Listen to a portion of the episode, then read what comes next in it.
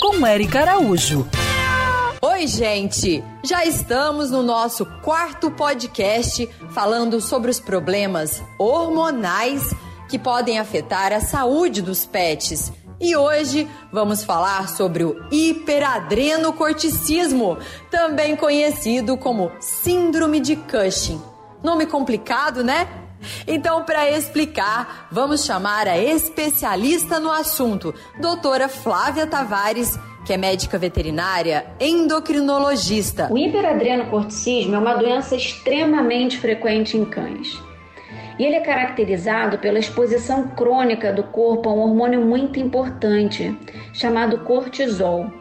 Esse cortisol, quando em excesso, traz consequências negativas para o corpo do animal.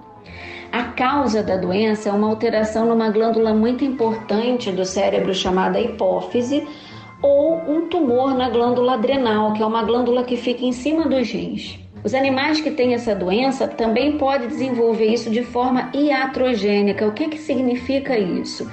Eles podem desenvolver isso através de medicações à base de cortisona, tanto por via oral quanto por via tópica.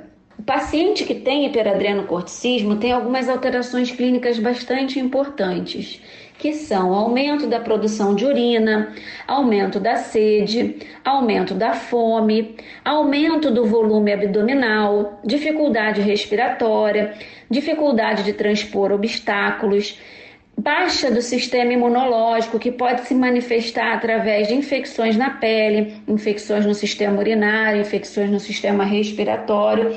E também podem desenvolver consequências mais graves, como a diabetes, que no cão está associada a uma insulinoterapia para o resto da vida, e a hipertensão, que traz consequências importantes em órgãos vitais do animal. É uma doença extremamente importante na medicina veterinária e ela é extremamente frequente nos cães. Então nós temos que ter mais atenção com esses sinais que a gente comentou e levar o cão ao veterinário assim que eles aparecerem. Siga essas pegadas e para a gente continuar juntinho no mundo animal, me segue no Instagram, Erica Bichos.